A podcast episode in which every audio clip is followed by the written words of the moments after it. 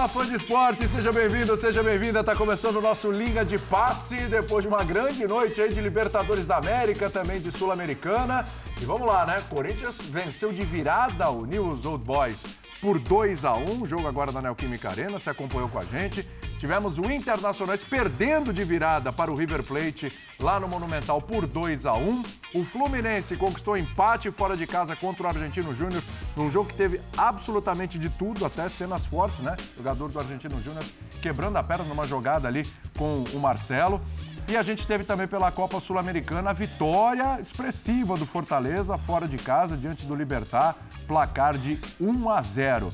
Vamos falar sobre esses assuntos e também a derrota do Atlético Paranaense para o Bolívar por 3 a 1 a partir de agora nesse linha de passe com Gustavo Zupac, com Jean Oddi, com Rodrigo Bueno, Vitor Birner e daqui a pouquinho teremos o Zé Elias ao vivo também da Neoquímica Arena para bater um papo com a gente, falar dessa vitória do Corinthians.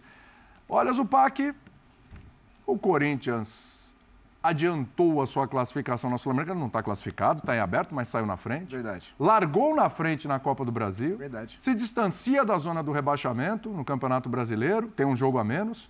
E são oito jogos com sete vitórias e um empate.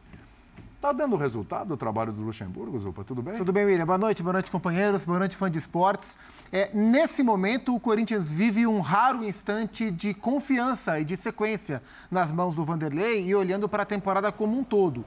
Falando especificamente de hoje, né, a gente já começa a ver os é lances aí. do jogo. Hoje foi um jogo pouco exato, né? Daqui a pouco o Zé vem com a gente direto de, de Itaquera, porque no primeiro tempo em que o Corinthians foi substancialmente melhor do que o News Old Boys, o Corinthians perdeu o primeiro tempo. E no segundo tempo, quando o News Old Boys jogou melhor do que o Corinthians, o Corinthians venceu o segundo tempo com dois gols. Então, assim, é, o jogo foi invertido, mas no fim das contas foi justo o resultado, assim, é, dentro do justo pela, pela lógica de quem jogou melhor, quem jogou pior.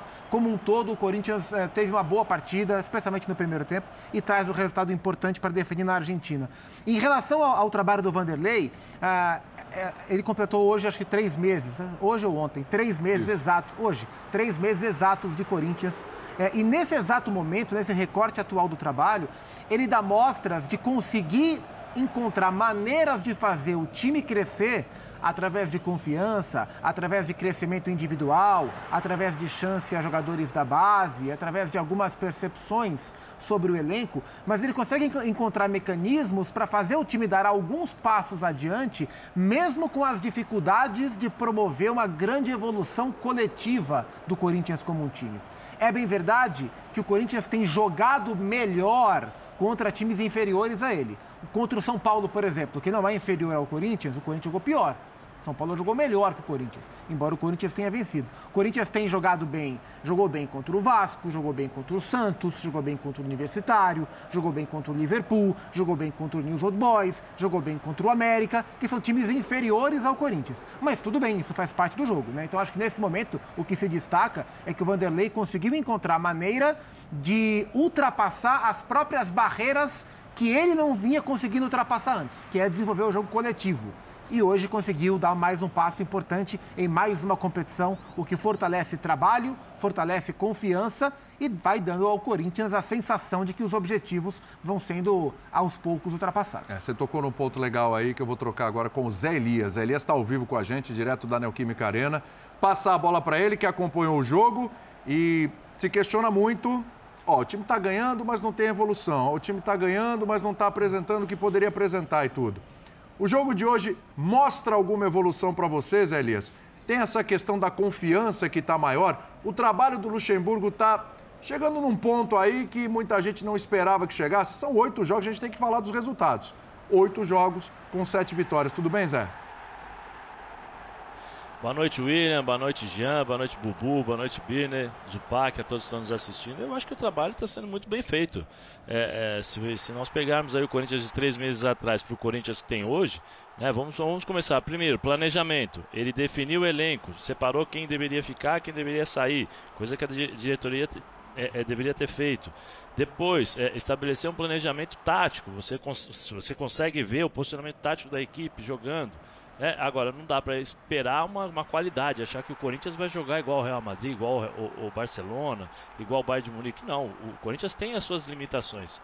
Limitações essas que fazem, como eu, eu concordo com o Zupac, quando você joga, quando o Corinthians joga com equipes superiores a ele, é natural o Corinthians sentir essas dificuldades, é, é, essas limitações aparecerem.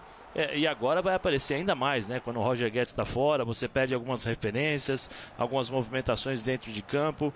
É, é, vai depender mais ainda do Renato Augusto. Agora, cabe ao Vanderlei, neste momento, em que é, o ambiente é positivo, né? o vestiário é um vestiário mais leve, mais solto, com mais confiança, encontrar soluções para justamente suprir a ausência do Roger Guedes, que era aquele jogador que, quando a situação estava ruim, ele conseguia dar um drible, fazer uma jogada sensacional e, e resolver o jogo para o Corinthians. Mas eu acho que se vocês analisarem, eu particularmente, analisando o Corinthians, e quando o Vanderlei pegou essa equipe, assumiu essa equipe, uma equipe sem confiança, uma equipe cheia de problemas, é, é, em definições dentro de campo, jogadores inseguros que não conseguiam jogar, é, é o Vanderlei mudou muita coisa. É só pegar aí jogadores, é, Matheus Araújo, o Alisson, é, o, o, Juan Oliveira, né, o próprio Biro, são jogadores que o Vanderlei colocou nos momentos difíceis e, e, eles só foram colocados porque foi o Vanderlei, porque o Vanderlei tem as costas para poder assumir essa responsabilidade. Além dos trabalhos táticos, você percebe um time mais próximo um do outro, jogadores com confiança para poder tocar essa bola, é, poder sair um pouquinho jogando. Quem diria que três meses atrás o Corinthians iria sair jogando como saiu jogando hoje no primeiro tempo, pressionando o adversário, roubando bola no campo do adversário e ficando mais próximo do gol é, da equipe do News. Eu acho que o trabalho está sendo muito bem feito, é, dentro das possibilidades e da, das limitações que essa equipe do Corinthians tem. Agora, entre o Rojas, né, que daqui a pouco fez um bom jogo, infelizmente se machucou, o, o Moscardo, que infelizmente teve é, o problema de apendicite, mas também está voltando. Então acho que tem muita coisa aí que o Vanderlei é, é melhorou nessa equipe. Agora, as limitações, elas são claras e nós sabemos que o Corinthians tem que fazer as suas contratações. E não será agora. Eu acho que é, as dificuldades financeiras que o Corinthians tem provavelmente é, irão melhorar ali na frente, tomara para que o Corinthians possa construir um time mais forte. A janela fecha agora nessa quarta-feira, não vai, não vai dar para evoluir mais em contratações. Então, a questão de janela tem uma questão financeira também, como citou o Zé Elias. Antes de passar a bola aqui para o Jean, para o Rodrigo, também para o Birner, vamos ouvir aí os personagens do jogo, o pessoal saindo do campo ali, os autores dos gols, né? Wesley, o primeiro dele, com a camisa do Corinthians, e o Yuri Alberto, que se não foi o primeiro com a camisa do Corinthians, cada gol do Yuri Alberto é um alívio. É como né? se fosse. É como se fosse, é como né? Um peso fosse. que ele tira das costas. Vamos lá. Wesley, queria que você falasse sobre a importância de marcar o primeiro gol pelo profissional com o Corinthians. Cara, eu venho trabalhando muito por isso. É, Deus vem me abençoando pelo tudo que estou vivendo é, aqui no profissional. Sempre foi um sonho de infância meu estar aqui. Fiz de tudo por isso, sou muito grato. Agradecer a toda a equipe, a todo o grupo por ter me apoiado sempre. E vamos para a próxima batalha. Acho que o mais, o mais importante é isso, estar aqui para ajudar o Corinthians. É isso aí. Depois da comemoração, vi que você foi até o banco de reservas, agradeceu. Esse agradecimento é direcionado ao Luxemburgo, que ele vem dando chances aos jovens da base, apostando. Você é um deles e hoje conseguiu marcar um gol importante. Com certeza. É, ele foi uma pessoa que me viu, me deu oportunidade. Tive algumas oportunidades ano passado, mas ele foi o cara que apostou muito em mim, me deu bastante oportunidade. Com certeza eu não posso esquecer dele, eu tenho que agradecer. Obrigado por tudo, professor.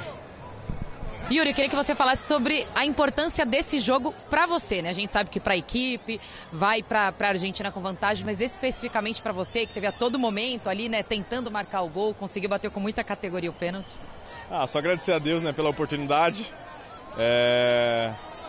Primeiro jogo, né, da Sul-Americana, estavam vindo jogando um time alternativo, mas muito feliz em poder ajudar a minha equipe, marcando o gol de pênalti, ajudando dentro de campo pra caramba, me entregando. Eu acho que essa vitória o time merece muito difícil começar perdendo o jogo no final do primeiro tempo, mais atenção ali, mas o time teve cabeça para revirar esse resultado. Agora, com, com a saída do Roger Guedes, é, a gente não, não consegue não tocar nesse assunto, né?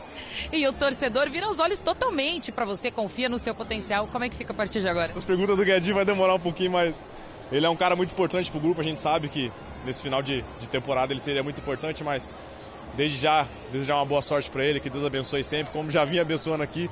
E eu acho que é um cara muito importante, então só uma boa sorte, Guedes. Tamo junto. Mirandinha vai fazer falta?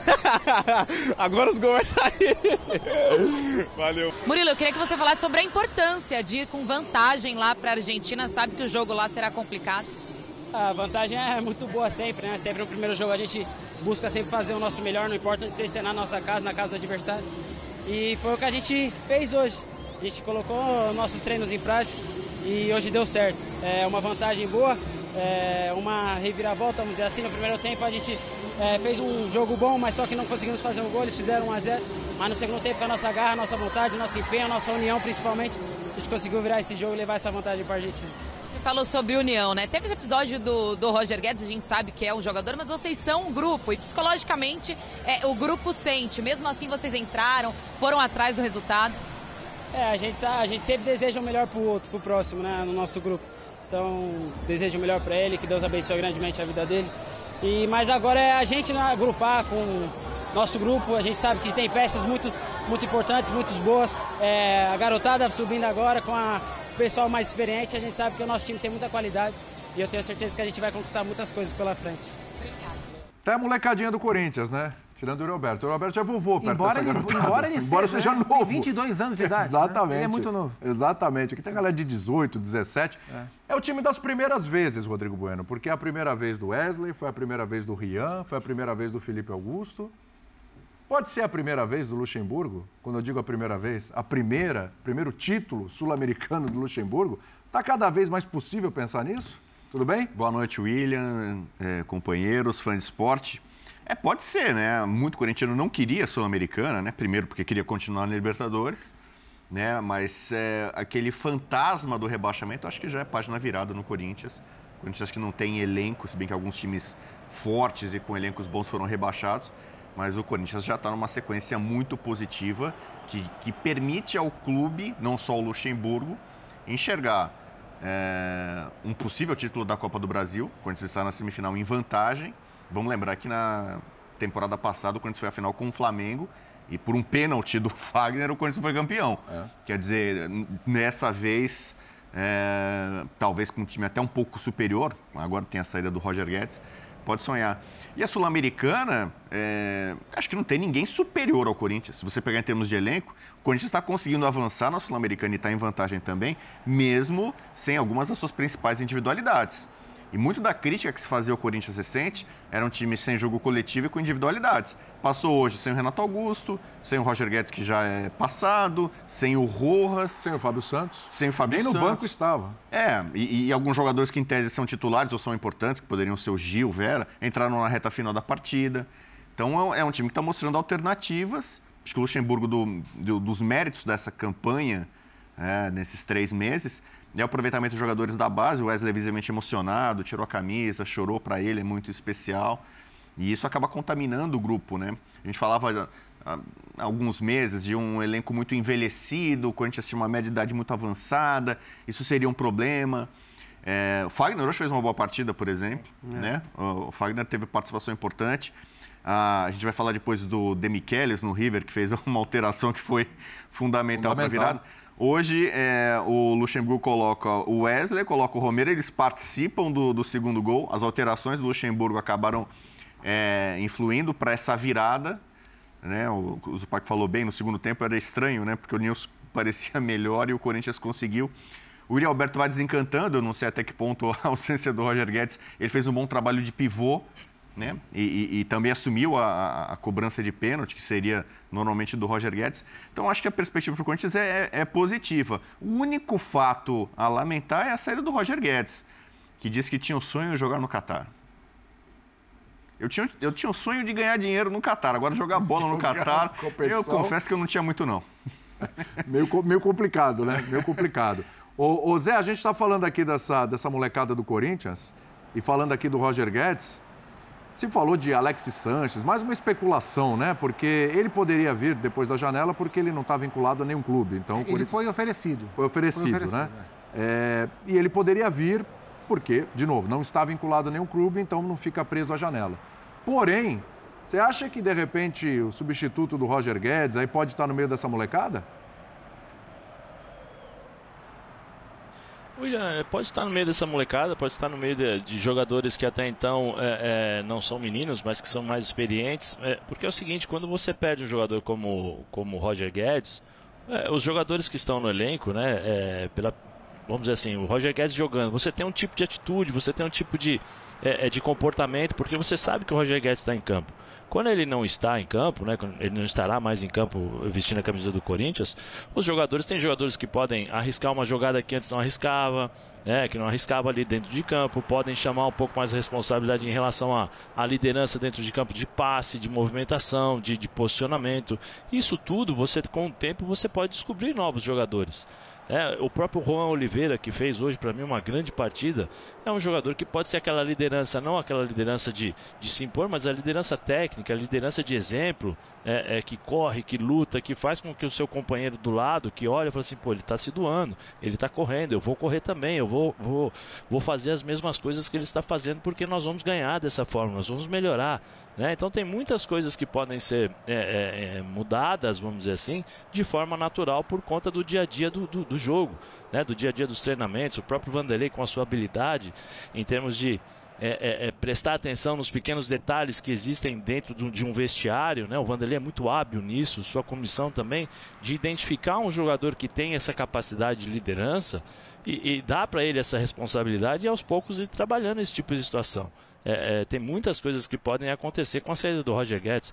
Você viu que a própria, a nossa própria Lili, né, reportagem falou assim: ah, agora as bolas vão chegar, né? O, o, o Fominha vai embora, ou seja, já tinha uma certa, um, um, certo tipo de comportamento sabendo por da forma como era o Roger Guedes. Então algumas coisas devem mudar, mas é lógico, você perde um jogador importante, uma referência, para mim o jogador mais decisivo do Corinthians, não só nesse ano aqui, nesse semestre, vamos dizer assim, mas de um ano e meio para cá, um dos grandes, se não o melhor jogador do Corinthians durante esse, esse, esse tempo todo.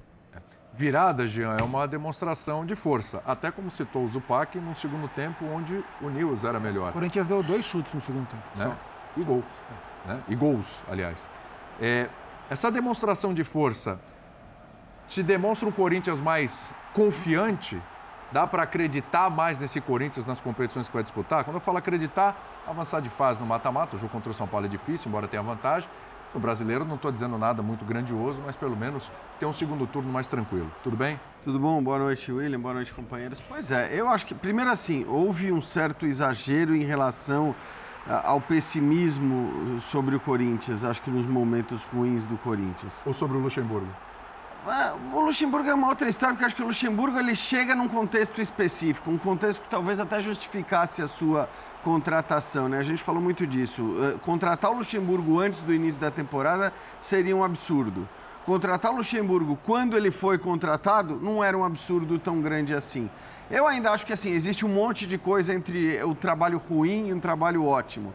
E óbvio que o Corinthians está nesse, nesse meio, está nesse meio, com um trabalho bom, bom mais, enfim, a, a, graduação que você quiser dar. Ainda não é um time regular, não é um time com um padrão tão claro assim, né? Hoje eu acho que o Corinthians fazia um dos seus melhores primeiros tempos né, contra o News e foi um placar muito injusto o que aconteceu na primeira etapa. O futebol é assim, a gente vê acontecer o tempo todo com todos os times. Acho que o próprio Corinthians se beneficiou em jogos passados do futebol ser assim, quer dizer, o próprio Corinthians vinha de uma sequência de resultados positivos e a gente falava, ah, talvez o jogo não esteja é, é, fazendo jus aos resultados que o Corinthians vem tendo. Né? Na verdade, os resultados não vêm refletindo, eh, os resultados são melhores do que os jogos do Corinthians. Hoje, o primeiro tempo foi exatamente o contrário. O Corinthians poderia ter vencido por dois, três gols de diferença a primeira etapa e saiu perdendo. Teve força para virar. Acho que isso tem a ver sim com a confiança que você citou. Então, é claro que os resultados, venham eles como vierem, é, os resultados ajudam na confiança, talvez ajudem o próprio Vanderlei, que tem sido um cara muito na defensiva nas suas entrevistas coletivas, e acho que isso reflete um pouco Verdade. É, uma certa insegurança de um cara que tudo que não tinha era insegurança, né? Durante tantos anos, durante tanto tempo, mas agora ele encara qualquer pergunta sobre o jogo, por exemplo, como algo ofensivo como algo agressivo, e nem sempre é. As pessoas só querem entender Sim. o jogo. Agora. Ele não, tem... ele não fala, ele não analisa mais o jogo. É isso. E, e, ele parece, parece se incomodar porque parece considerar que estas perguntas sobre o jogo, de alguma maneira, estão dizendo que ele está desatualizado, etc. e tal, aquilo que durante é, que não tanto tem nada a ver, falou. Né? É e não tem a ver. Pode isso. até ter a ver em determinados casos, mas em várias das perguntas que eu vi não tem a ver. De qualquer forma, como o Zupa falou Acho que ele tem ah, vários méritos aí nessa, nessa trajetória do Corinthians. Não dá para dizer que o Corinthians está excepcional, está maravilhoso porque ganhou esse jogo, mas mereceu ganhar esse jogo pela primeira etapa que fez. Não é um adversário fácil, não acho que a parada está resolvida e nem muito bem encaminhada para o jogo de volta. Claro que uma vitória é importante, mas talvez sirva para que pelo menos aquele pessimismo que também era exagerado no momento dos maus resultados, esse pessimismo acho que agora vai cessar de vez, inclusive em relação ao Corinthians poder ser rebaixado no Campeonato Brasileiro, que sinceramente acho que o Corinthians tem tudo para escapar dali com muita tranquilidade e aí poder se dedicar sim às duas Copas nas quais ele está vivo e, e olhando do ponto de vista prático para a Copa Sul-Americana, é um objetivo, evidentemente, para o Corinthians de hoje muito mais viável, muito mais factível do que seria a Libertadores. Então, sim, são duas competições em que o Corinthians tem chances reais até de título. E na Copa do Brasil eu falo isso porque está na semifinal, tendo vencido a primeira, a primeira partida. É, tá na semifinal. Só faltam três jogos na Copa do Brasil, mas é exato. uma volta contra o São Paulo do Rames Rodrigues, do Lucas Mo, agora é uma outra conversa, E né? o Corinthians é pior E também, o porque não tem o Corinthians Roger Guedes. Sem o né? Roger Guedes. E se for para decisão, é o Flamengo, possivelmente, né? Uma virada do, do, do Grêmio é algo bem difícil. Pode acontecer, mas hoje seria o Flamengo, que é um adversário dificílimo. São três jogos. Na Sul-Americana tem mais jogos, Sim. porém com adversários mais, embora tenha o próprio São Paulo, pode se enfrentar lá na frente, o Botafogo, Fortaleza, que hoje, venceu de Vitória. Libertad. Fortaleza é um candidatíssimo. Né? Red Bull Bragantino, que faz uma- um segundo semestre, um momento muito bom de temporada. É, mas nenhum se compara, por exemplo, com uma final, por exemplo, contra o Flamengo na Copa do Brasil. O homem está começando a mesclar na Sul-Americana, que o Rodrigo Bueno falou. Aliás, arruma a gola do Rodrigo Bueno, por favor. Eu tô ficando um pouco Tem aflito. aqui o William. Gola de Um pouco passe. aflito. É aqui, você pode me ajudar, Eu não, Bia? sou, aí, eu não sou a pessoa mais É, capacitada. o, é a outra gola. É outra. O Jean também tem a aflição. Eu não sei se vocês sabem, mas a outra apresentadora ele tem um toque. Tenho, eu tenho. E- assim, ele não consegue, ele trava no programa se todo mundo não estiver com pior a é que o. Birner piorou. Ele piorou a gola. É, O Birner conseguiu Passou piorar a bola que gola. estava certa. É pra ficar assim. bonitinho no ar, arrumadinho. Isso, aí sim, aí sim. Melhorou? Melhorou, melhorou, melhorou. Agora, agora, Agora- Agora pode ter programa. Agora- Agora, o agora, favor. desenrola a linha de passe. Diga. Ele está começando. A... Hoje já teve Fagner, né? O, o- já teve o Yuri Alberto. Ele já está começando a olhar para a Sul-Americana de monta... Ainda tem muitos jovens, é verdade. Mas já está começando a inserir os mais Não, mas experientes só também. uma Depois coisa, olha o para o banco e vê quem estava no banco. O, o Gil e o Vera. E o Vera. Só- E Exatamente. Juliano. Mas É, colocou. Juliano é, é, mas o Juliano Não sei se o não, sei se dá para chamar de titular. Não, não. Não, o Juliano não é titular. Então, Juliano não é, é. titular, mas é um jogador mais experiente, mais cascudo. E também não está numa, numa boa fase já há algum Não tempo. tá, não mas tem um bom ano. ele já está começando a, a dar um molinho ali. Está olhando diferente para a Sul-Americana, Birner? Tudo bem? Bom, primeiro boa noite a vocês, Boa noite. o Pac, Bubu, Jean, os fãs do esporte. E tá olhando como tem que olhar. Não tem outro jeito para você olhar para um campeonato continental que vale vaga para Libertadores, no mata-mata, que o Corinthians, quando você fala de individualidades, tem condições de competir com os outros, e falta o Corinthians um jogo coletivo melhor. Mesmo nessa fase de vitórias, falta o Corinthians um jogo coletivo melhor. A minha dúvida, e dúvida é, não sei se sim ou se não, quanto posso cobrar isso do Luxemburgo? Porque o Dorival faz um jogo coletivo melhor que o do Luxemburgo. Assumiu um pouquinho antes. O São Paulo assumiu acho que duas semanas antes, três semanas antes, faz um jogo coletivo melhor que o do Luxemburgo, mas não vou comparar as individualidades. O Tchatcho Kudê, Calma. três jogos, Calma. faz um jogo coletivo. A gente viu coisas, por exemplo, no primeiro tempo do jogo de hoje, no primeiro tempo do jogo. Acho que em três jogos ele já fez mais que o Luxemburgo. A gente viu coisas que o Corinthians não consegue construir quando a gente fala de jogo com bola. Sem Mas é bola. uma questão de treinador ou uma tem questão uma de boa elenco? vontade com o Kudê. Que eu... Kudê até agora não venceu, né? 40 minutos de Três Kudê, jogos ele não eu- venceu eu- ainda, o Kudê. Tchatcho Kudê. Eu, eu- eu posso explicar com detalhes de Você movimentação. vai explicar esse já tipo de já. coisa. Já já você explica. Tudo isso. É, porém, o que o Luxemburgo faz hoje? Ele entra com um time muito jovem. Esse time tem força para marcar a saída de bola contra o Nils do Reis, que gosta de sair jogando. E o time marca bem a saída de bola. Então aí é mérito do Luxemburgo. Eu não sou capaz de avaliar se esse trabalho vai redundar num time muito melhor do que esse. Aí eu concordo com o que o Zé Elias disse. Você pega o que era e o que é e há uma evolução. E uma evolução, uma evolução que tem muito a ver com jogadores jovens, que esse para mim é o grande mérito do Luxemburgo. Esse é um legado que vai, que vai, que vai Que ficar ele vai deixar, trabalho. e esse para mim é o grande mérito para mim. É, ou se vai ser mais ou menos isso até o final, porque mais ou menos isso até o final, vai dificultar um pouquinho para o time conseguir os títulos. Porque muitos desses jogos que o Corinthians venceu, por méritos e com justiça, e com justiça para mim é jogo que não tem interferência de arbitragem, tem a ver com o fato do Corinthians jogar diante da sua torcida, tem a ver com o fato do Corinthians enfrentar equipes piores, Sim. como chamou a atenção o Zupac. Só que campe os campeonatos vão exigir mais na reta final. Sim. O Flamengo, provável finalista, vai exigir mais. Não quer dizer que o Corinthians não vai vencer o Flamengo se o Corinthians claro. passar do São Paulo. O jogo do São Paulo no Morumbi tende a exigir mais do que o jogo do São Paulo contra o Corinthians em Itaquera. Na Sul-Americana é inevitável que você em algum momento pegue algum adversário que vai exigir mais. Então eu não sei no que isso vai redundar. E Luxemburgo, aí é muito claro, quando ele se recusa a falar de futebol na entrevista coletiva, e é só o que eu quero que ele fale. Eu não quero que ele fale de vida pessoal, não quero falar o que ele gosta de comer, onde ele vai, onde ele vai passar férias. Eu quero que ele fale de futebol, que ele explique o jogo, o jogo que ele explique as ideias dele, para que a gente possa concordar, discordar, elogiar, criticar. É... Luxemburgo precisa falar mais. Porque não adianta ele dizer que, olha, se eu falar, eu vou dar armas para o adversário. adversário. Você está brincando. O time tem análise de desempenho, todo mundo vê, sabe o que está acontecendo, todo mundo é, sabe que o Marco claro. Tem a impressão que, ele, que ele não quer falar mais por uma defesa às críticas que ele recebe, Exato. pela maneira que ele fala de futebol. Que ele recebeu por anos. Do que, do, e, e, muitas é delas é com justiça. Muitas delas com justiça. Sim do que propriamente por esse discurso de dar armas ao adversário. Né? Acho que é mais uma defesa perante a gente do que propriamente perante ao Dorival Júnior, que é o adversário da, da semifinal do dia 16. O Tchatcho Codê deu armas para o Luxemburgo, né? No combate entre eles na Copa do Brasil. O Luxemburgo levou a melhor numa decisão para mim equivocada, uma análise. o Cudê escondeu as armas. escondeu. Ele jogou aqui e tirou todo mundo. Tirou o Hulk, tirou os Araras. Ele guardou as armas. Aí, aí ele desarmou. Ele guardou as armas. Então é difícil dizer. Agora, ele tem que levar o campeonato de um jeito sério. O, título da Copa Sul-Americana não é pequeno. E não é pequeno para um, a forma como o Corinthians tem levado a sua temporada.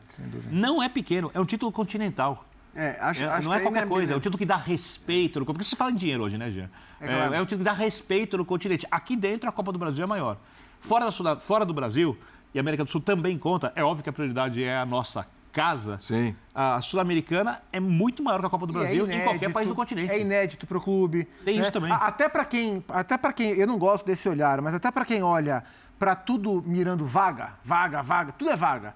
Ela também dá uma vaga direta à Libertadores, Libertadores, que pelo Campeonato Brasileiro vai ser muito complicado o Corinthians ter. Né? Então, assim, é, é, é Dá vaga na Recopa e agora para o confronto contra o campeão é, da Liga Europa. Contra o Sevilha, é. né? Pro, pro, contra o Sevilha. Sevilha League, o campeão da Sevilha League. Eu, eu acho sim, só que existem contextos que te fazem olhar para a Sul-Americana de um jeito e existem contextos que te fazem olhar para a Sul-Americana de outra. É, de outro jeito. No caso da Copa do Brasil, até acho que pelo que virou a Copa do Brasil, por ser uma competição de primeiro nível com os times mais fortes do país e você enfrentar os melhores, eu acho que ela tem mais valor mesmo, apesar da Sul-Americana ser um título continental. É, só que eu acho que para esse contexto atual do Corinthians, porque eu não sou desses que acham que o Corinthians vai sofrer muito para escapar da zona de rebaixamento, é uma baita competição, é uma possibilidade de terminar o ano muito contente, muito feliz, não só com a vaga na Libertadores, mas levantando uma taça. E acho que isso depende dos contextos. Vou pegar um outro exemplo agora: o Botafogo. Eu acho que o Botafogo tem que olhar bem de canto de olho para a Sul-Americana hoje. Por quê? Claro. Porque nós estamos falando de um time que tem uma bela vantagem no Campeonato Brasileiro, mas que tem competidores com elencos até mais poderosos atrás dele. É, então, assim, a prioridade total do Botafogo para manter essa vantagem no Campeonato Brasileiro, e aí acho que ninguém vai discutir Campeonato Brasileiro é, é um título gigante, enorme, que significa muito até pela sua própria fórmula de disputa, é, tem que ser a prioridade. E num caso como o do Botafogo, eu acho que assim, se precisar poupar, se precisar mudar, dependendo, tem um jogo chave no brasileiro depois de um confronto de mata-mata de Sul-Americana, lamento, que, que se poupe e, e, que se tente avançar na Sul-Americana mesmo. Não estou é, dizendo desistir do campeonato, não estou dizendo relegar o campeonato, mas você tem que fazer escolhas. Num calendário como o do brasileiro, você tem que fazer escolhas. Acho que o Zé Fala, Zé. Né? Não, é, é, é, a verdade, eu acho, é que o, o ano do Corinthians começou agora. Né? O ano do Corinthians começou agora. O planejamento do Corinthians foi feito com a chegada do Vanderlei Luxemburgo é, é, tá parecendo muito aquilo que aconteceu com o São Paulo ano passado. Não, a prioridade é permanecer no Campeonato Brasileiro, não sofrer o que nós sofre, sofremos no ano passado, e aí vai passando o turno, vai ganhando é, confiança. Não, estou vendo ali uma possibilidade de Libertadores, opa, tá legal, tá bom, tá bonito, tá gostoso, vamos, vamos aproveitar o momento, e o São Paulo soube aproveitar. É mais ou menos o que está acontecendo com o Corinthians. Se, se, se, se, a gente voltar um pouquinho no, no tempo ali contra o Liverpool, qual era a mensagem que foi passada para os torcedores e para todos nós? Não queremos jogar Sul-Americana. É, é, é, foi isso. Não queremos jogar Sul-Americana. A impressão que nós tivemos quando foi colocado essa situação é, é, que realmente o Corinthians estava abrindo mão disso. É, é aquilo era um absurdo, né, Zé? seu olhar, né, sua força exclusivamente ao Campeonato Brasileiro. Tanto é que depois veio uma confirmação, acho que o Zupac, eu lembro que o Zupac falou no Sport Center, que o Vanderlei queria jogar com, a, com, com, os meninos já contra o Argentino Júnior, lá na Argentina, porque Isso. ele já não queria nem classificar, queria definir, acho que em quarto, para justamente ficar de fora.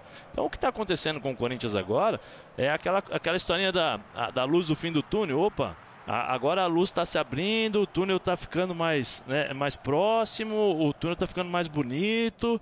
É, é, eu posso ultrapassar aqui essa montanha, esse túnel e chegar na, na mina de ouro lá, que, é, que seria uma vaga para Libertadores através da Sul-Americana. É, eu acho que o Corinthians é, ele se apresenta dessa forma. Dentro do que o Birner falou né, sobre é, as dificuldades do Corinthians, do elenco melhor, o elenco pior.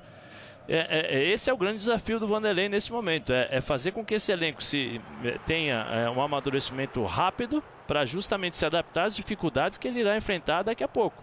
É, contra o São Paulo é uma outra dificuldade, contra o próprio Nils lá é uma outra dificuldade. Eu não acredito que o Vanderlei vai colocar só garotos para jogar, não acho que vai acontecer isso. Então acho que é um amadurecimento de um planejamento que foi feito há três meses. É, só assim, embora eu seja é, talvez menos generoso no olhar para a Sul-Americana, é, para times campeões de Libertadores, como é o caso do Corinthians, para times que têm objetivos muito. Eu, eu acho que assim, aquela ideia de vamos. Porque era quase isso que o Zé falou mesmo, né? Vamos ficar de fora da Sul-Americana porque ela vai atrapalhar. Isso eu acho um absurdo. Eu acho um absurdo, porque ainda que você diga, tudo bem, eu vou para lá e vou começar disputando os mata-matas, se for necessário, com um time modificado, mas vou tentar com esse time modificado avançar, isso acho que é uma obrigação. Porque, de fato, a gente viu, o São Paulo é o melhor exemplo disso. Né? O São Paulo eh, olhava para a Sul-Americana de um jeito no começo do, do, da competição no ano passado e acabou olhando de outro jeito. Então é, é óbvio que as coisas mudam no, no, decorrer da temporada. A partir do jogo com o Palmeiras, no decorrer né? do ano. Eu lembro o Rogério Ceni falando assim: nossa, aí pintou o Palmeiras no caminho, não tinha como a gente não levar esse jogo né, da forma que levamos, é, aí classificou. Ali era a Copa, ali é a Copa do, Copa Brasil. Do Brasil. É, é, no caso do Corinthians, Brasil, mas... o jogo contra o Liverpool, que foi o último jogo da Libertadores, já com o time eliminado, é, a, aquele time que era um time basicamente de meninos, Aquele time se comportou tão bem contra o Liverpool, a torcida abraçou tão bem o time naquele estádio. Eu, eu por exemplo, critiquei a escalação do Corinthians, me incomodou muito a maneira como o Corinthians largou. E de fato é o que o Zé falou: o Corinthians, o Vanderlei queria largar a Libertadores na quarta rodada, no quarto jogo. Foi. Né, de fato, largou no sexto. Mas aquele time tem uma resposta interessante a ponto de, de poder olhar para o primeiro confronto da Sul-Americana, que foi contra o Universitário, com aquela mesma base, né? Com aquela mesma base. E aí, acho que agora é a leitura correta. Eu acho que não é caso de Corinthians tratar a Sul-Americana como prioridade e ficar colocando, por exemplo, o Renato Augusto toda hora. Não é esse Sim. o caso. Mas também não é o caso de jogar só com o time sub-20. Né? Então, essa mescla que a gente viu hoje, ela é considerada ideal para esse estágio. Talvez no próximo, se o Corinthians passar contra Goiás e Estudiantes, você vai incorporando um pouco mais, você já vai saber se você vai ter final de Copa do Brasil ou não para disputar, você já vai saber se você vai ter afrouxado um pouco a corda em relação à disputa contra o rebaixamento, que embora o Corinthians viva um bom, um bom recorte na temporada, o Corinthians está a apenas quatro pontos da zona de rebaixamento, então o Corinthians não, o Corinthians tem que olhar ainda para baixo mais do que para cima menos. no campeonato contra o Grêmio, né, que é um jogo difícil de ser vencido. Então acho que fase a fase, jogo a jogo, vai se entendendo até onde o Vanderlei pode usar mais esse elenco. É, o que me parece claro é que aquela narrativa de que ó, o Corinthians não tem elenco para disputar as três competições, é, não é exatamente isso. Dá para disputar. Você mescla aqui, É porque mexe o um pouco ali. mesmo foi descobrindo esse elenco, né? Pois é, sim. Essa molecada. Isso também é Na- verdade. naque- naquele Al- al- momento lá Alternativas contra- que não eram É. consideradas. Quando que você imaginar? Hoje a gente vê O- o Matheus problema- Araújo, vê o Felipe Cardoso, Mos- a gente Felipe vê Augusto. o Felipe Augusto, O desculpa. Moscardo. O Moscardo, que já virou titular da equipe, né? Já, Já virou titular da equipe também.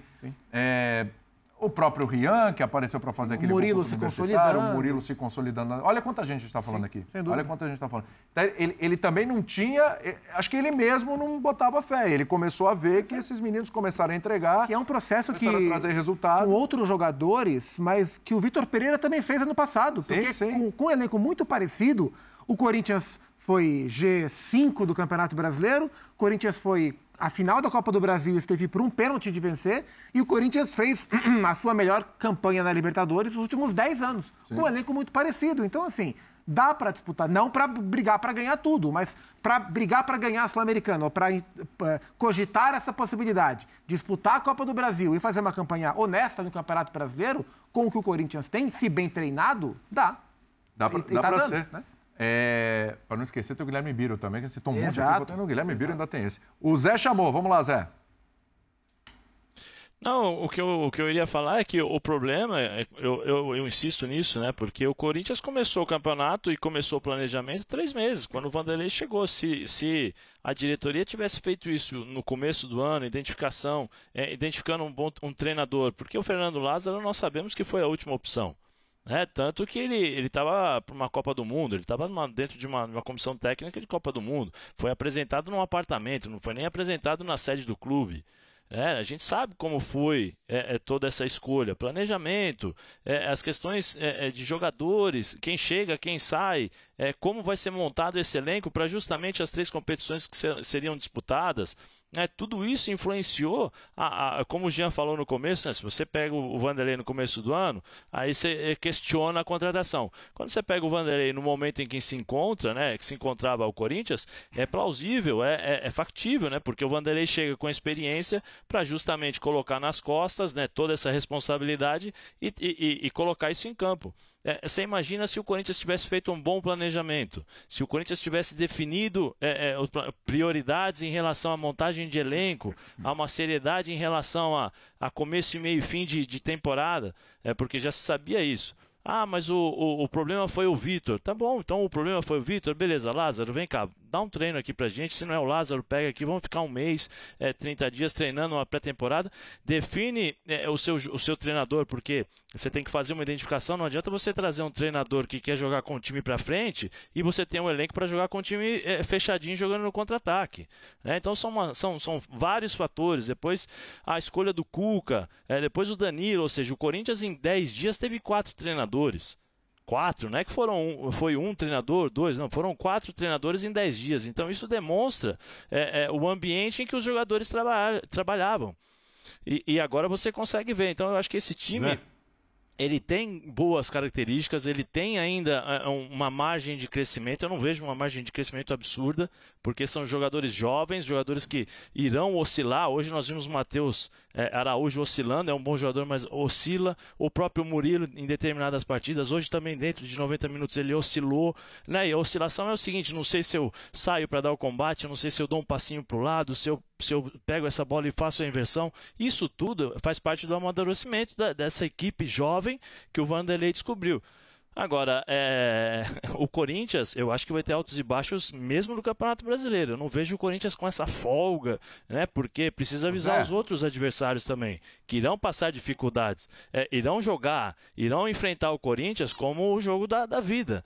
Né? E a gente sabe como é que funciona isso. Legal. Zé, vou te liberar. Um abraço. Obrigado pela tua participação aí com a gente, ter segurado mais um pouquinho aí na Neoquímica Arena, que o Luxemburgo tá pedindo passagem. O homem já tá lá na coletiva. Abraço pra você, Zé. Chegando o Vanderlei Luxemburgo. Um abraço.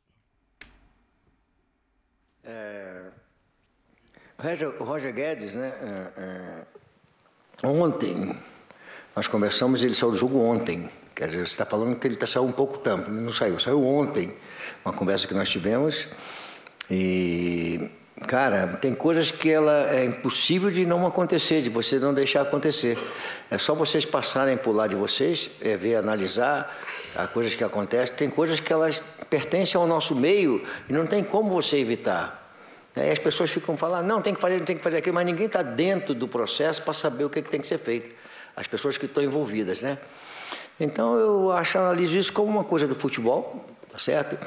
É, ele está liberado para fazer exames e vamos esperar concretizar para depois eu falar mais alguma coisa sobre isso aí. Eu não quero ficar falando assim, ah, se acontecer, nós vamos ter que falar daqui para frente sobre a nossa equipe sem o Roger. Aí a gente vai falar sobre a nossa equipe sem o Roger, mas num outro momento, deixar passar os exames, estar com a diretoria, essa parte de proposta que chegou, que não sei o quê.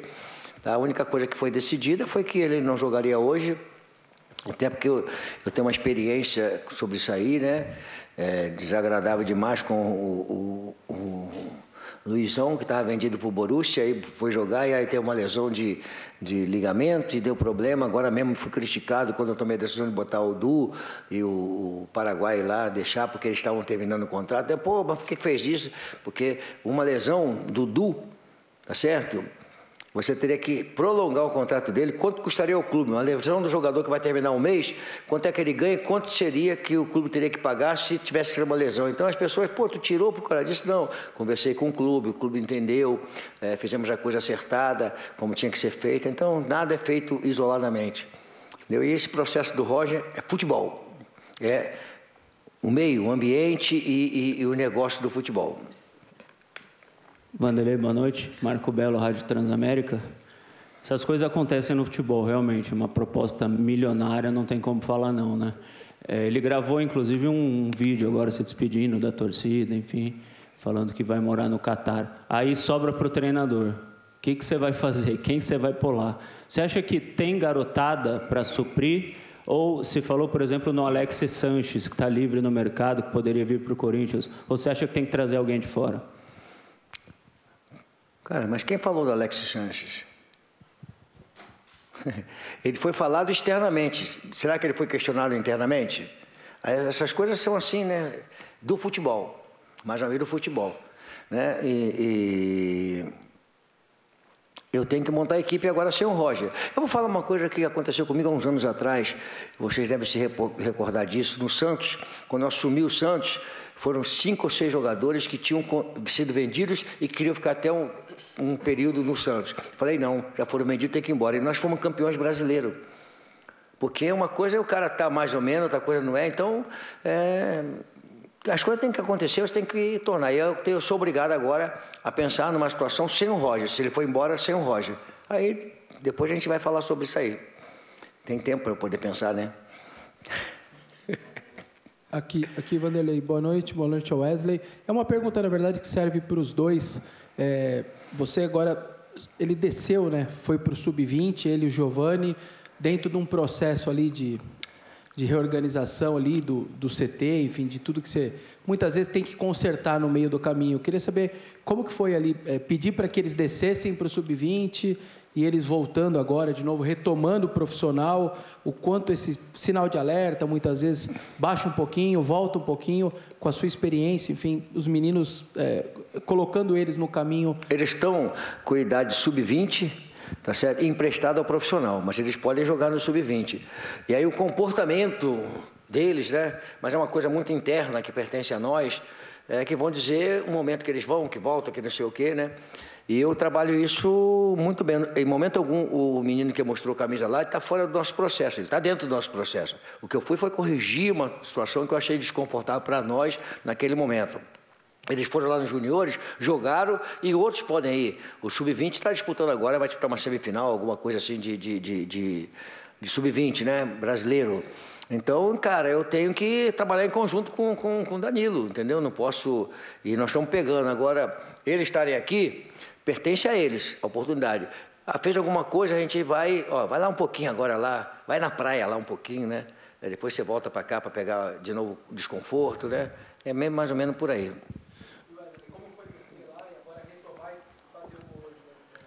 Ah, acho que a gente tem que estar sempre preparado para ajudar lá ou ajudar aqui. É, fomos felizes em conseguir a classificação estamos à disposição. Acho que aonde o professor achar que a gente tem que estar, a gente tem que estar e estar bem para ajudar, que é o que mais importa.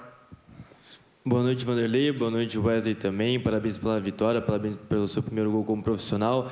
Eu queria perguntar para vocês sobre um momento específico do jogo. É depois do gol do Wesley, do seu gol, você foi até o Vanderlei, né?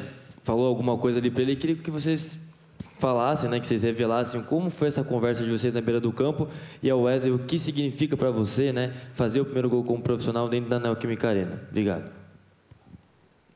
Para quem é a pergunta primeiro? Para quem é primeiro?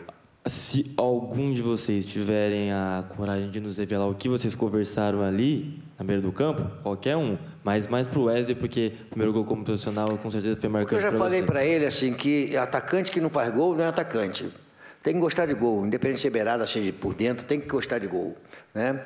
Ele, ele caiu em cima da pergunta anterior, que foi que ele foi nos juniores, ele foi e voltou. Quando ele fala ali, agradecer o cacete, vai lá e marca, pô, que já fez o gol, agora vai me agradecer, vai lá e marca, pô, porque ele foi obrigado, obrigado, não, vai lá marcar, porque o couro está comendo dentro do jogo. Mas é um reconhecimento, assim, porque quando você está colocando a base para o time de cima, você está abrindo espaço para eles, mas tem uma, uma, série de correções que você precisa fazer no, no meio do caminho. Você não está para execrar ninguém. Quando você toma uma decisão, pô, o cara faz toque, não sei o quê, pô. Não. Nós somos como se fosse um, um, um segmento da família deles, da, da parte educacional, comportamental, é, é, de bola, como é que tem que ser feitas as coisas, em conjunto com, com o treinador da base, e fazer ele crescer. Então, todos faz parte de um processo para ele. Não adianta eu trazer ele para cá e não falar, olha aqui, ó, você precisa disso, precisa disso aqui. Aí não fez, olha, vai lá, dá uma chegada lá, depois a gente vai falar de novo. Mas você não pode execrar o jogador, né, por causa disso aí, de, de que ele cometeu um erro, aí acabou. Apesar de que, assim, aí você é, bota um cara para jogar e ele não foi bem, aí você, bota, aí você não repete, por quê? Uma sequência de não indo bem, fica marcado não indo bem. Aí você tira o cara, quando está crescendo, está nos juniores e ocupando espaço do profissional, para não queimar a imagem dele e não, e não ir bem duas, três vezes. Aí você tira fora para não queimar, bota um outro, vai por, por, outro caminho, porque senão você queima o jogador. Então é, tem que ter um pouco de paciência com eles, entendeu? Ô Luxá. Vai você. Ah, Wesley. É, foi um momento muito especial para mim. Acho que estou vivendo uma fase muito boa na minha vida. Só tenho a agradecer a Deus, a todo o grupo, a todas as pessoas da equipe, é, ao professor por estar me dando essa oportunidade. Estou muito feliz aqui. É, só fui agradecer, porque ele foi uma pessoa que me viu, apostou em mim e me deu muitas oportunidades e continua me dando oportunidade para mostrar o meu trabalho. Mas acho que o que mais importa é a gente estar focado para as próximas partidas e, se Deus quiser, conseguir títulos, que é o maior objetivo da nossa equipe. Muito bem, tá aí o Luxemburgo, Wesley, o primeiro gol dele com a camisa do Corinthians, vitória do Timão 2 a 1 E a gente tem justamente essa imagem aí na hora do obrigado, obrigado, foi a pergunta aí pro, pro Luxemburgo e para ele, né? O que que eles conversaram ali? Foi um agradecimento mesmo, né? O Luxemburgo sai comemorando. Aquele jeitinho tradicional, né, Zupac? Aquela corridinha. Me lembrou um pouco. A, lembra da sambadinha que o Rubinho dava quando o Rubinho Barrichello ia pro pódio? Isso, é isso. tipo a sambadinha do Rubinho. Uma coisinha meio contida assim, É. né? Olha lá, ó, obrigado, ó. Obrigado. Ó. Obrigado do cachete, vai lá e marca. né? Ele falou. O moleque foi agradecer, pô. Não, bacana, bacana. A emoção ali do Wesley, o agradecimento, é a oportunidade dada pelo, pelo Luxemburgo. Aí, mais uma vez aí, ó. Mais uma vez. Falando, a gente está vendo várias primeiras vezes esses meninos no time do Corinthians, hein? Muito legal o que está acontecendo aí no Corinthians, os meninos marcando pela primeira E vez. que- e olha que o Corinthians está numa fase que nos últimos 10 dias o Corinthians perdeu o Moscardo, que era titular por apendicite, o Rojas, que tinha acabado de estrear com trauma no pé, o seu craque do time que foi realizar o sonho de, de jogar no Catar, e hoje ainda perdeu o Cássio no intervalo. Não, e ainda viu o São Paulo contratando o Lucas Moura e o Ramos Rodrigues. Em né? 10 dias o Corinthians Mas- sofreu quatro baixas. Olha, eu que já defendi muito o Cássio como titular na Sul-Americana por conta dos pênaltis, o Carlos Miguel acho que merece, viu? Ah, é, O rapaz. Brenda vai lembrar do Expressinho de 94, que o São Paulo tinha o Rogério Ceni, né, quando foi campeão. A Comebol, que é a, digamos, a mãe da Copa Sul-Americana. Mas o Carlos Miguel é um goleiro que acho que mereceria talvez jogar essa competição até o fim. Entrou bem e acho que novo. até em disputa de pênaltis ele, ele, ele pode ser decisivo. Pegou um já, inclusive, né? Vamos falar de Internacional e River Plate. Hoje foi noite de River Plate e Internacional, jogo na Argentina, virada do River para cima do Inter 2 a 1 Paulo Calçado tava lá, tomando vinho, comendo bicho. Assistindo um joguinho mais ou menos, um joguinho né? mais ou menos. Mais ou menos, Grande né? professor Calçado. É, e, Quer, quer, quer chamar o professor Calçade? Por favor, professor Calçade. Vamos lá. Esbanja sua competência, sua sabedoria para nós. Boa noite, William. Boa noite, companheiros. Boa noite para o torcedor do Internacional de Porto Alegre que esperava um pouquinho mais, principalmente depois do finalzinho do primeiro tempo, quando a equipe fez 1 a 0 com o Ener Valência desencantando, marcando o primeiro gol. Parecia que as coisas seriam diferentes. O River Plate não conseguiu transformar o seu volume de jogo em finalizações certeiras na primeira etapa. Já no segundo tempo foi totalmente diferente. Pressão do River e o Inter não conseguiu sair de trás. O Inter finalizou uma única vez na segunda etapa. O que fez o River? Levou um número enorme de jogadores para a última linha do Inter e aos 19 minutos o Demichelis faz uma alteração. Ele coloca o Solari no jogo e tira o Enzo Pérez. Ele tira um volante, coloca um atacante mais agudo, que dá profundidade. O que faltou para o River na primeira etapa? O River é uma equipe que se associa muito e inverte o lado da jogada para a entrada do lateral. Na segunda etapa teve o Solari, né, vencendo a defesa do Inter duas vezes e virando a partida. O resultado não elimina o Inter da Libertadores, dá esperança ao torcedor que vai lotar o Beira-Rio, mas mostra a diferença de trabalho. Trabalho de Michelis já tem aí quase sete meses e o do Cudê tem dez dias. Então era pedir demais. O Inter precisa ainda afinar seus movimentos dentro de um novo plano tático, mas ficou a esperança de que é possível. Primeiro tempo deixou essa esperança no final com o gol, mas o Inter não conseguiu resistir e precisa cuidar muito bem disso, né, de não perder oportunidades. Mas esse jogo mostrou que além de não perder, elas precisam ser criadas e no segundo tempo foi zero. Mas é isso. O Inter está na disputa. O Inter ainda está vivo. O River Plate venceu a primeira. Não é estranho vencer em casa. Era até um resultado que muita gente poderia esperar. Mas o Internacional pode virar esse placar em Porto Alegre e se classificar. Agora, os trabalhos são totalmente diferentes. E eu quero dizer para vocês o seguinte: vendo De La Cruz jogar aqui de pertinho, que baita jogador, hein? Não é à toa que o Flamengo queria. Joga demais. Um abraço para vocês. Grande Paulo Calçade, aí já com imagens dos gols, transmitimos esse jogo na ESPN4, no Star Plus também, a vitória do River Plate. É, olha, teve o primeiro gol aí do Ener Valência e teve o Rocher numa atuação monstruosa, o goleiro do Internacional. Até pelo, pelo nível de dificuldade e quantidade de defesas, o Bueno, saiu barato pro Inter, o 2x1? Ah, saiu bem barato. E, e o Rocher é mérito do, do Tchatcho Godê, né? Godê. Ele que trouxe, É, né? o- ele que bancou. E fez a troca. É, o, o Inter está num processo de reformulação, como boa parte dos times nessa janela. E a gente está vendo o Ener Valência desencantando, fazendo o primeiro gol dele, né? Gol de cabeça. Alan Patrick bateu bem na bola, na falta, né? Então já saiu com força, né? A casquinha já matou o Armani. O Arangues, acho que fez uma boa partida. Também. O Arangues é, incorporou esse meio Mais um campo, reforço, né? né? Então são, são jogadores experientes, rodados. Para você jogar contra o River Plate na Argentina, é, é- é o tipo de jogador cascudo que você precisa. E acho que então no primeiro tempo o Inter conseguiu, se não ser superior ao River, mas é, controlar um pouco, não, não sofreu tanto como foi sofrer na segunda etapa. Aí foi um, um jogo em que o Demichelis foi muito bem? Ele coloca o garoto Solari, que simplesmente muda a história do jogo, talvez mude até a, a história do confronto. E o Rocher foi é, absolutamente espetacular, foi o, o- o cara da partida é, que poderia ter sido quase que é, definitiva.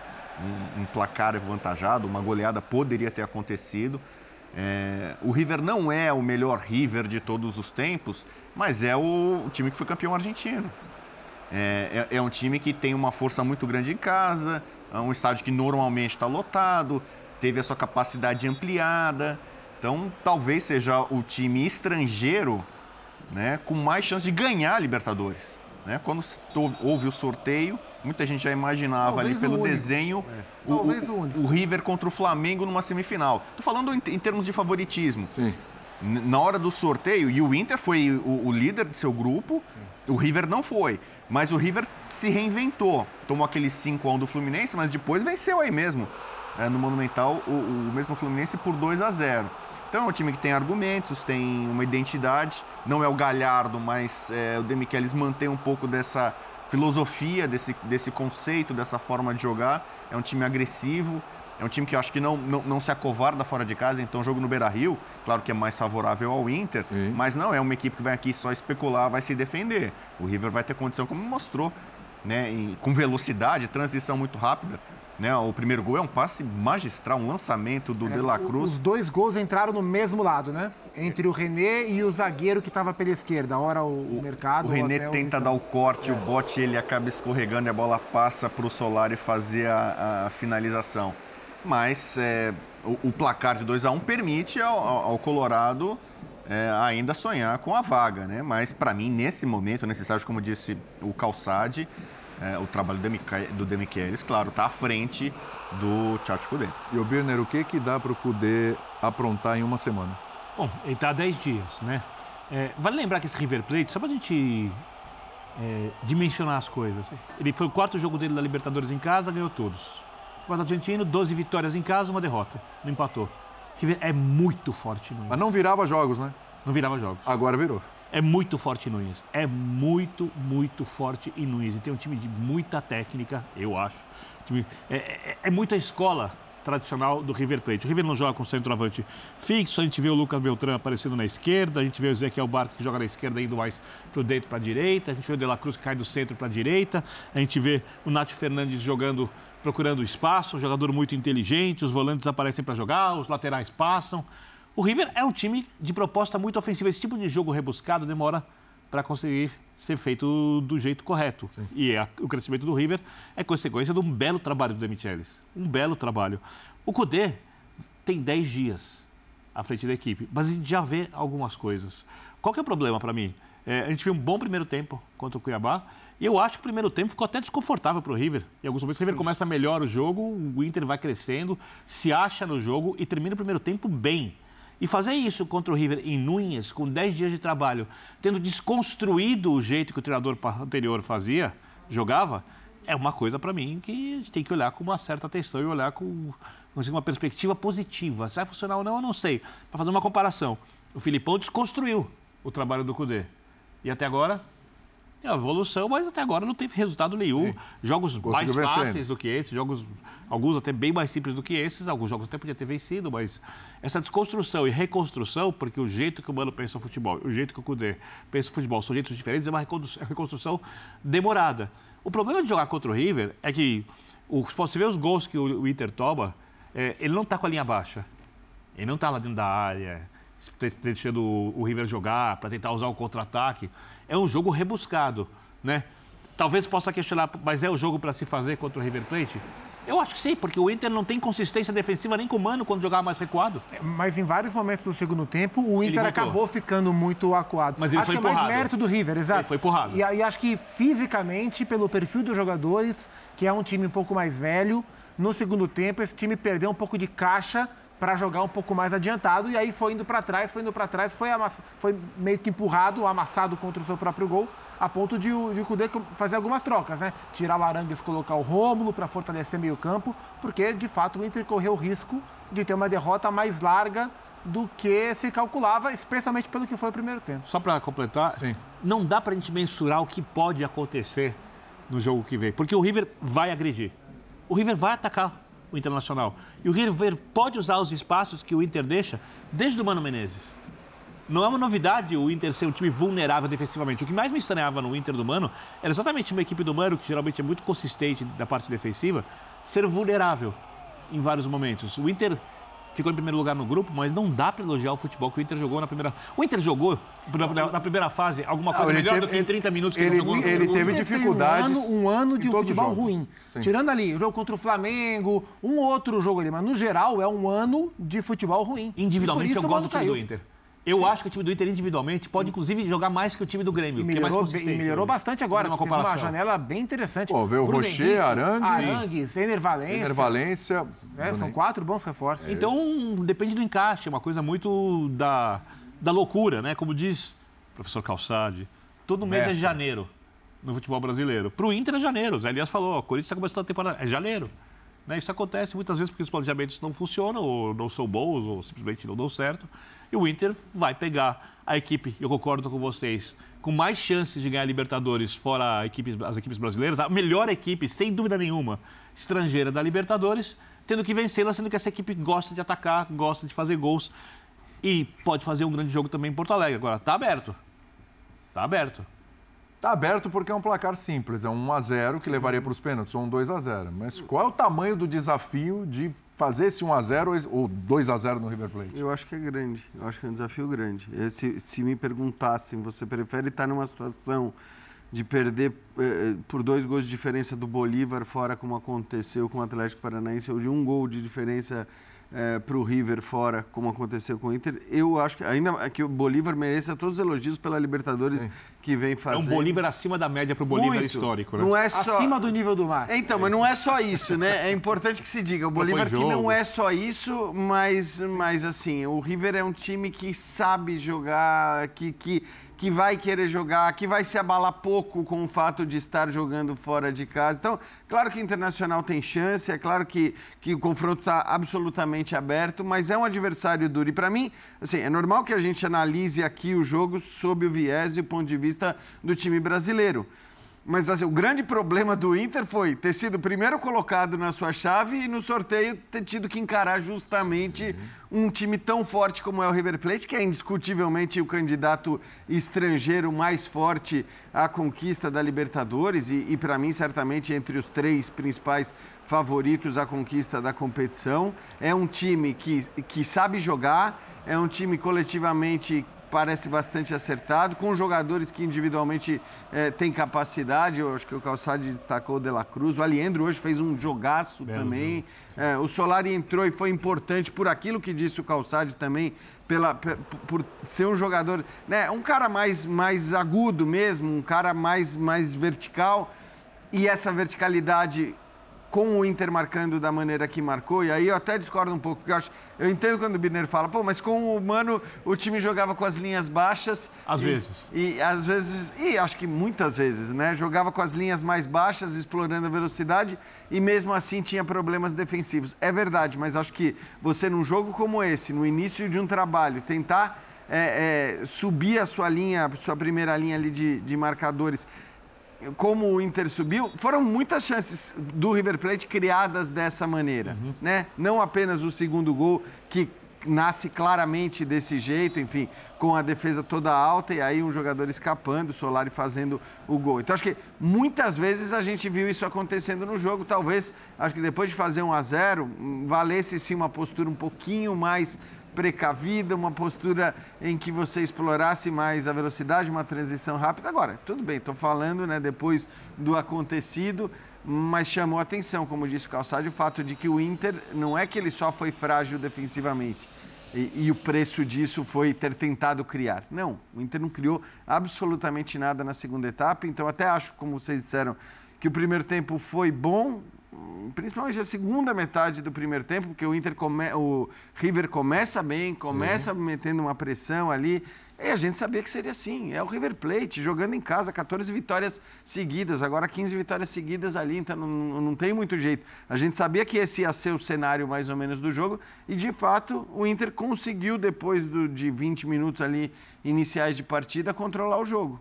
Faz o gol, e aí, no segundo tempo, faz uma, minha dúvida, uma atuação que permite Vendo o... e fez justiça o placar. Desculpa, o primeiro tempo contra o Cuiabá e o primeiro tempo de hoje, a minha dúvida é se o time fisicamente uhum. consegue fazer o jogo que o Cudê quer. Eu não, eu não tenho a resposta, mas é. pode ser a resposta, porque é um jogo de muita intensidade, de muita pressão. E é, né? e é um time que a gente está falando. O meio campo hoje tinha o Johnny, beleza, Johnny é menino. Aí tinha o Depena, 30 Isso. mais. Arangues, 30 mais. Alan Patrick, 30 mais. Aí na ponta esquerda o Wanderson, mais novo e o Ener 30 mais. Então, assim, é, é um, é, esse é um dos desafios, conseguir. E é um desafio que o Cudê teve no Galo também. Eu ia falar isso. Ele começou de novo, com o né? Patrick, Edenilson, com a turma é que ele confiava, mas não sustentou o tipo de jogo. Aí ele foi trocando. Foi para Igor Gomes, foi para Johan, foi rejuvenescendo.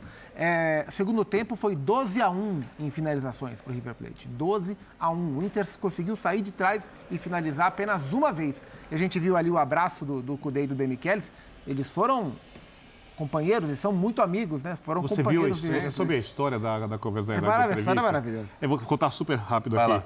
É, o Demichelis deu uma entrevista, ele disse que quando foi acontecer o jogo contra o Internacional, sabe, teve o sorteio, o Cudê mandou uma mensagem para ele dizendo que podia ajudá-lo porque conhecia alguns jogadores do Inter. Então, o Demichelis o Demi, o Demichelis não respondeu. E aí, pouco depois, o Cudê foi contratado.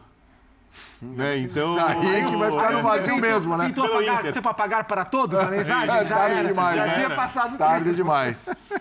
São amigos, ele falou, né? Jogaram Apenas ele juntos. passa o dossiê do time dele. Meu Você vê Deus o perigo do do. Inter pro jogo da volta. É. Que esse cenário que a gente tá, tá vendo, e ficou muito claro nos gols do River, de uma linha de defesa adiantada do Colorado. Ele vai precisar, ele precisa do resultado. Ah, vai ter que tentar ocupar o campo ofensivo e O tal. Demichelis sabe disso. O, o- o River Plate é, é- é um time talhado para essa transição rápida, para esse contra-ataque. Bola na- nas costas, os- no- talvez foi do René, sobretudo ali, mas é, o mercado e tal. Esse jogador também um pouco mais rodado. E mais É- é- pesado. é um perigo constante, né? Mesmo você, tese, dominando, o Inter fazendo uma grande partida, tentando empurrar o River, mas sempre vai ter Risco esse constante. risco constante no- Sempre, na velocidade sempre de no olhos Colorado. abertos. Vamos ouvir o Cudê, vamos lá. Sentimos a parte física, se notó. Hasta después de un de un minuto 60 costó. Eh, Acho que hicimos un, un grande primer tiempo. Y bueno, es una cuestión que, que ya hemos falado y que tenemos que, eh, que ir creciendo y, y mejorando, ¿no? También eh, o, o jogo do, do sábado eh, foi muito desgastante. Seguramente vamos, vamos a recuperar a gente y vamos a, y vamos, y vamos a llegar de, de forma a terça-feira a, a revancha en casa. No gusta perder, a ninguém gusta perder, mas é um resultado que, que jogamos en casa agora, un gol de diferencia. A gente sabe que somos muito fortes em casa com, com, com nossa torcida, com, com outra gente e, e bueno, estamos só a um gol de diferença, não? Muito bem. Reforçou a parte física, Parte né? física, Tá vendo? É É isso um aí. desafio dele. Fundamental. A gente vai para o intervalo no linha de passe. No próximo bloco, o Fluminense. O Fluminense conseguiu um empate contra o Argentino Júnior. E a gente vai falar bastante desse jogo e, infelizmente, do que aconteceu envolvendo o Marcelo. Claramente não teve a menor intenção, ficou desesperado depois do que aconteceu e acabou sendo expulso. Mas o Diniz falou que foi um absurdo a expulsão do Marcelo. Vamos falar sobre isso já já, intervalinho rápido.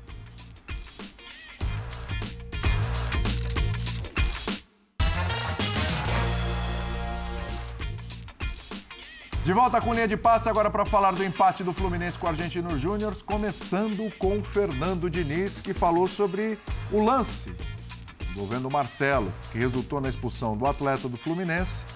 Depois, meu Deus do céu, que cena forte. A gente nem vai ficar mostrando muito essa cena aqui não, hein? Vamos ouvir o Diniz, vamos lá. Marcelo foi, para mim foi muito, foi bem pior até do que foi a expulsão lá que alegaram do Dodô do Santos, como a próprio Samuel na final do Carioca. Mas do Marcelo, vou usar uma metáfora que exemplifica bem o que eu acho.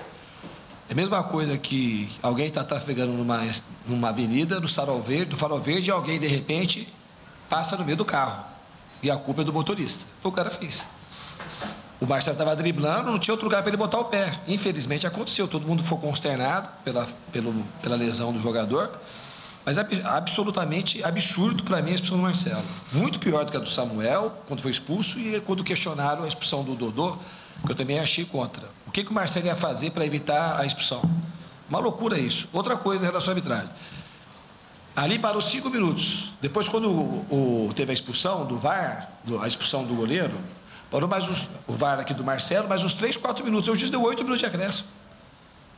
Aí tem jogo que os caras dão 12, assim, uma falta de critério assim, absoluta. Não dá para entender como é que assim, o cara dá oito minutos de acréscimo num jogo desse. de, de Cheche.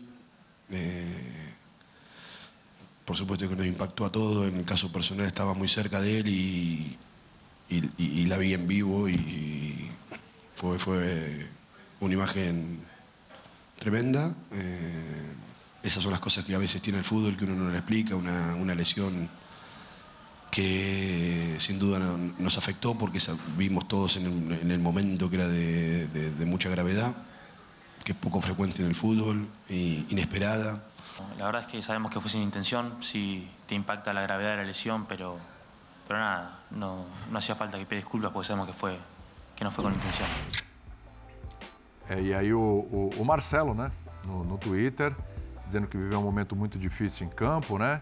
Que, claro, não teve a intenção lá de, de- de lesionar um companheiro de profissão. é, desejando a melhor recuperação possível para ele, né, Luciano Sanches, e toda a força do mundo. Marcelo ficou consternado dentro de campo. Eu acho que se o Marcelo não fosse expulso, eu não sei se ele ia conseguir se conectar com o jogo de novo. Talvez não. Talvez ele não conseguisse se conectar com o jogo de novo. Olha o desespero dele na hora, né? É uma cena extremamente forte. Muito vai ficar repetindo aqui, inclusive. Tem o Marcelo, historicamente, é um jogador muito limpo. Muito. Muito, muito, limpo, não é uma muito. coisa E discutível. acho que a isso aí. cena de lesão mais forte que eu já vi no jogo de futebol. assim. É, o, o, o Bueno estava me lembrando aqui no intervalo do Michael Leite, É. né? Do Michael Leite foi fortíssima Foi. também. Fortíssima também quando jogava pelo Santos. E aí é uma luxação no joelho esquerdo, né? Sim. Uma atualização médica, inclusive no, no Twitter do Argentino Não tem Júnior. uma fratura, no, é, é meio que um milagre, assim. É, né? é. Porque na hora a gente falou, É. quebrou, né? Sim. Quebrou. Uma coisa assim. Agora, coisa eu assim. concordo com o Diniz. Não era lance para expulsão, não. Eu expulsaria. Foi um, tem foi um total expulsar. acidente. Também total acho. acidente. Também acho. Mas pra mim. Tem é- acidentes é com consequências muito muito, forte. graves, É, então, né? Não tem- É, não mesmo sem controle. intenção. Então, é Como se, como se dois caras subissem para cabecear. Um cabeceia para cabecear a bola. Um toma uma cabeçada, cai e tem uma lesão grave de cabeça. O cara não tem culpa que ele cabeceou. O Marcelo não tem culpa nenhuma. Não, é, que, nenhuma é que eu acho né? que assim, aí tem. A gente tem muito histórico no futebol. conceitual, né? É muito, coisa, é muito difícil. Eu acho que não dá para dizer que nada, nada é absurdo. A expulsão não é absurda, mas acho que também não expulsá-lo não seria absurdo. Eu lembro muito de um lance, e claro que é um lance diferente, porque você pode até considerar, vamos dizer, a imprudência, né? E nesse caso, acho que não houve nem mesmo a imprudência É, do Marcelo. Exato, acho que esse é um ponto. Porque tem um, um lance, não sei se vocês lembram, do Gabriel Jesus na seleção brasileira, em que ele acaba pegando absolutamente, de maneira completamente involuntária, eu não me lembro se era eliminatória ou se era Copa América. Uma- é meio uma voadora no peito. Isso já aconteceu é, é, com- na seleção lembro. brasileira com o Gabriel Acho Jesus. que ele não joga semifinal, não joga algum Não, jogo ele foi- depois, é, ele foi- né? Isso, foi na- acho que foi na semifinal, não joga final, Isso, aí? uma coisa assim. Não, ele foi expulso na final contra o Peru. Ele, a semifinal ele joga contra a Argentina, a Copa América de 2019. Um lance perto do meio de Enfim, campo. eu eu acho que é um lance desses. Me lembro também de um lance de um jogador do Flamengo, pra vocês verem que minha memória não é das melhores. Eu não lembro também quem foi, se foi o Vidal, mas que também era um lance absolutamente involuntário e ele acaba expulso. Então, existem muitas expulsões. É, Acho, acho que a, a, a intenção ou não, ela não é por si só determinante para você dizer que mereceu ou não mereceu ser expulso. Porque tem um, um componente de imprudência em geral que é analisado quando você é imprudente e acaba acertando e acaba pegando. Muitas vezes a imprudência não dá em nada, é, é quase, e aí isso vira um cartão amarelo e tudo mais. Nesse caso, eu acho realmente discutível porque eu não consigo ver nem mesmo a imprudência do Marcelo. Não, não tem. Ele estava driblando. É Não existe, Assim, não existe, não é só a falta de intenção, ele também não é imprudente. Aí é aquela Mas você vê que ele mesmo, na hora que o, o árbitro vem e conversa com ele. É verdade. fala, Vão aplicar o vermelho. A reação Mas dele é ele- assim. mas sabe o acho que é, a última William? coisa que ele estava Ele pensando não tá. é, exatamente. Aquela hora o cartão vermelho ou não, pra ele, me sai, ele balança a cabeça e, cara, o jogo é isso. virou o oitavo plano naquele momento do Marcelo. Ele está muito preocupado com o ser humano ali que se machucou no lance com ele. Eu acho que isso é uma questão muito conceitual do que as pessoas querem para as regras do futebol. Não tem intenção, não tem imprudência. Se não tem a lesão grave, nem amarelo tem. Se bobear o jogo... Você está tirando esse jogador aí, não sei por O jogo quanto segue. tempo, mas por um bom Você não tem tempo lesão de, grave, de nem falta. atividade. Tem gente Então, que então, tem aquela ideia Nem de falta, que é. quando alguém lesiona um outro jogador, deveria ficar fora do futebol até a volta. O que seria um, um absurdo, um exagero nesse caso, aí- é, um- Aí eu- esse é um tem bom árbitro exemplo que dá pra dizer amarelo. que isso não faz sentido nenhum, eu, né? eu, eu, eu, Tem só- árbitro que dá amarelo, só rápido, tem árbitro que dá amarelo, aí na hora que ele vê que sangrou, ele vai lá e dá vermelho. É, eu, só, Sim, eu, só, eu, teve eu só um- acho, eu só acho que se o futebol quer punir os lances que têm consequências graves, independentemente de quais lances forem, se esse é o conceito do futebol atual, eu entendo a expulsão. Se a coisa tem a ver com falta, intensidade, violência, intenção, é, o jeito que foi a falta, qualquer coisa, a expulsão é injusta. É, Aí cada um não- vê o futebol como Eu acha melhor. vou citar o Salvio Espínola, que foi o único comentarista de arbitragem que eu vi eh, se manifestar a respeito nas redes sociais. E ele, pra- na opinião dele, de fato não, não, não seria lance para expulsão. por tudo que a gente já falou aqui, né? Mas o Marcelo acaba saindo do jogo, só que o Fluminense ficaria com os jogadores, porque ele não tinha mais condições de jogar. Não, Isso sim, era muito é, claro. acho que assim, aí é outra história. Mas só para a gente falar da, da expulsão ou não, na opinião do Sálvio, é, não era de fato lance para expulsão. Eu só, eu só não, acho que assim, não dá para ser tão contundente como foi o Diniz nesse caso, até por toda a situação, eu acho que, enfim... É, é gozado, Até falar da arbitragem nesse caso, acho que ele É tem, tem que ficar em importante. segundo plano depois do que aconteceu. O- e o próprio Marcelo, acho que encarou a coisa dessa maneira. Quando ele reage do jeito que você falou, eu acho que ele reage do jeito que você falou porque ele estava tão abalado, chorando copiosamente pelo que tinha acontecido, que no fim. E eu, e eu acho até que ele argumenta, ele fala: olha, eu não.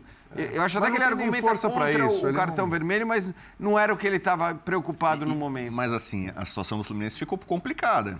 Perdi o jogo, aí perde um jogador que é fundamental, que foi, o- acho, o grande investimento, tudo que ele representa. é, e o Fluminense consegue ter forças para empatar. E você vê o Diniz falando sobre os acréscimos da arbitragem, porque acho que ele acreditava numa virada. Claro, Até pela expulsão do goleiro, goleiro, né? Exatamente. Sem- ele ele, ele queria no gol, acreditando né?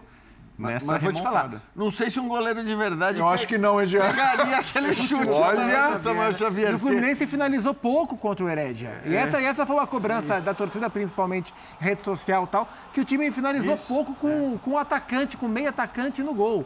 É. O quê? Duas finalizações? Creio que sim. sim. A do, o gol e uma outra que A depois do o gol, VAR... eu sei que foi a primeira, porque eu É, estava a justamente primeira. comentando com amigos, falando, cara, o Fluminense precisa chutar pro gol. Até agora não conseguiu dar um chute sequer.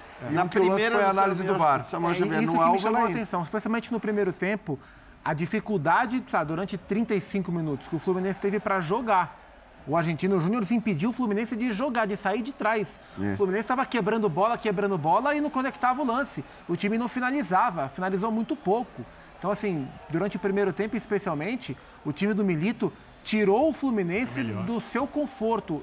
E isso, e eu acho que o que serve de alerta é que isso não tem sido exclusividade, não foi exclusividade do Milito. A gente tem visto Uhum. isso com uma frequência maior do que o esperado. O Fluminense chega para esse jogo num mini processo de recuperação. Isso. Mas a gente tem visto nos últimos jogos, na- nas últimas semanas, alguns times minando mais o jogo do Fluminense e isso resulta numa diminuição drástica do número de finalizações. Porque o Fluminense era um time que tinha por jogo 15, 18, 20, 22 finalizações. E tem batido menos para gol hoje e sofreu para ter um O volume. Fábio fez duas defesaças. Muito.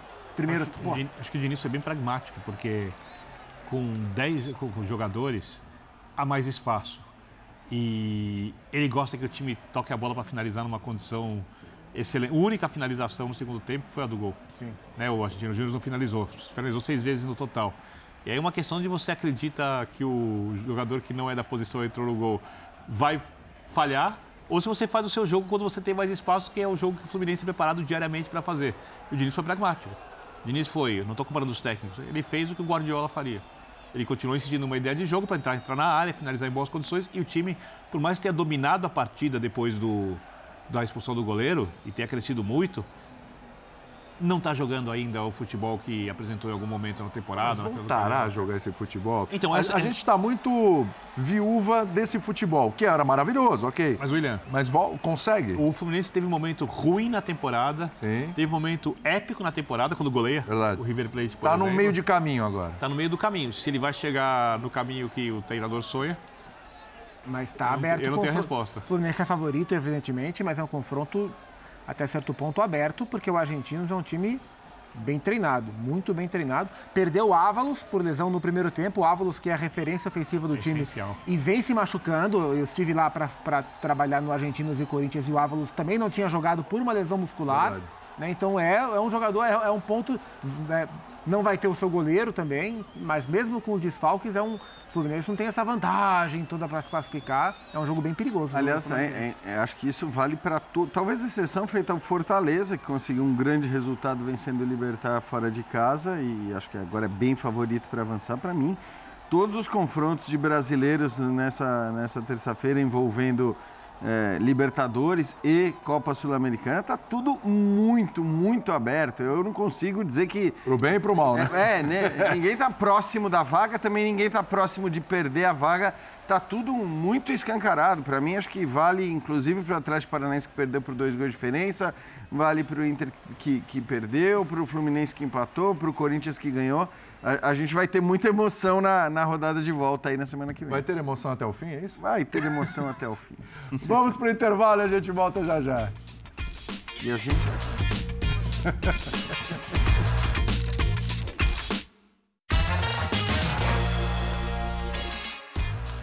Ponto final no linha de passe. Amanhã tem linha pós Atlético Mineiro e Palmeiras, correto?